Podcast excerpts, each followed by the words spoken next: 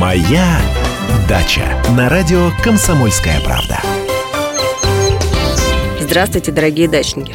Убирать или нет опавшие листья из-под деревьев из газона? Этот вопрос волнует дачников каждую осень. Конечно, если вы любитель порядка, тогда листву стоит сгребать. Либо закладывать компостную яму, либо сжигать.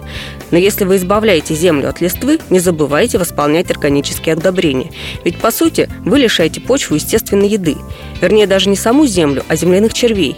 Листва – их любимое питание – Понаблюдайте, осенью вся земля в лесу усыпана листьями, а по весне, к маю, там не остается даже перепревших коричневых трупиков. Все дело в том, что листьями питаются земляные черви, а потом удобряют почву своими естественными продуктами жизнедеятельности – биогумусом.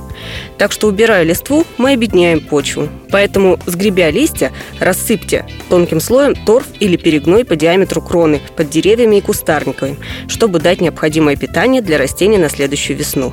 Также поступите и с газоном.